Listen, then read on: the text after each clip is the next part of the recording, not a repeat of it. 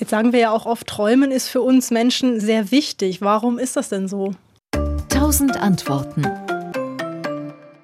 Ähm, Ob es wichtig ist oder nicht, das wissen wir gar nicht, weil jeder Mensch jede Nacht träumt. Ob es wichtig ist oder nicht, äh, das Gehirn als biologische Maschine äh, ist ja während des Schlafes nicht abgeschaltet. Es ist anders ähm, aktiviert als während des Wachzustands, hat auch andere Aufgaben als im Wachzustand, aber es ist nicht abgeschaltet, wie das Herz ja auch den, die ganze Nacht durchschlägt.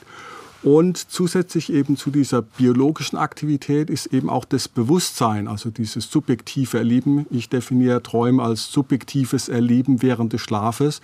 Das ist auch immer vorhanden. Das heißt also, Träumen ist immer vorhanden. Das gehört, gehört zu einer gesunden Funktion des äh, menschlichen Gehirns dazu. Das heißt aber nicht unbedingt, dass wir was verarbeiten dadurch.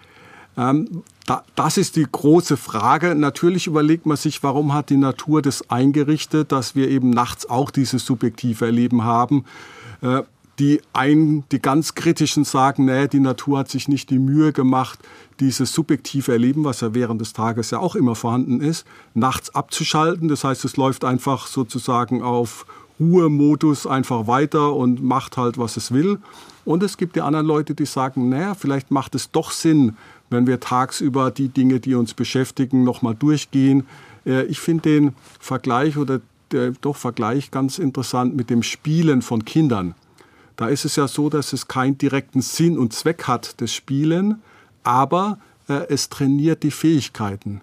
Äh, und das ist so eine Idee, die auch auf die Träume übertragen werden könnte. Das heißt, man spielt verrückte Sachen durch, nicht um irgendwas zu erreichen, sondern um seine Fähigkeiten im Umgang mit Situationen, anderen Menschen äh, und Schwierigkeiten zu üben.